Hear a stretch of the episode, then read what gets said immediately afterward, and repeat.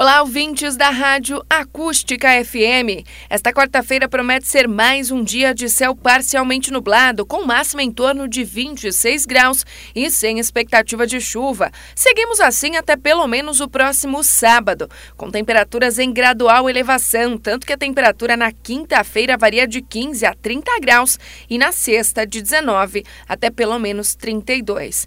A partir do próximo domingo, Áreas de instabilidade retornam ao Rio Grande do Sul, trazendo de volta risco para temporais e diminuição das temperaturas.